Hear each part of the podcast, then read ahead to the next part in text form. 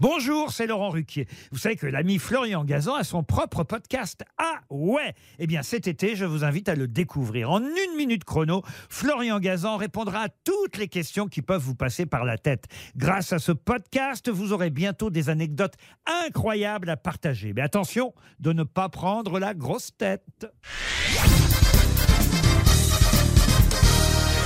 Salut, c'est Florian Gazan. Dans une minute, vous saurez pourquoi on dit à gauche et à droite en politique française. Ah ouais?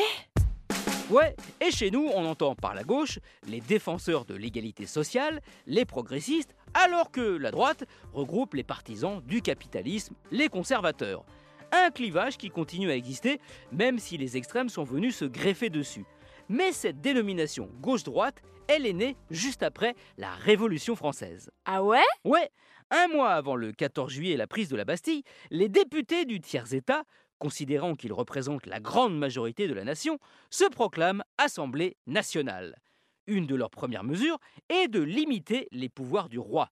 Désormais, ce n'est plus le monarque qui est souverain, mais le peuple français par le biais de représentants qu'elle choisit.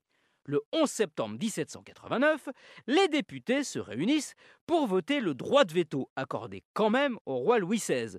Tout le monde n'est pas d'accord. Alors, au moment du vote, pour faciliter le comptage des voix, on divise les députés en deux groupes. Ah ouais? Ouais, à droite du président de l'Assemblée se placent ceux qui sont pour un droit de veto absolu permettant au roi de rejeter définitivement une loi. On les appelle les monarchiens. Et à gauche, les députés opposants, favorables à un droit de veto relatif du souverain. Ils emportent d'ailleurs le vote.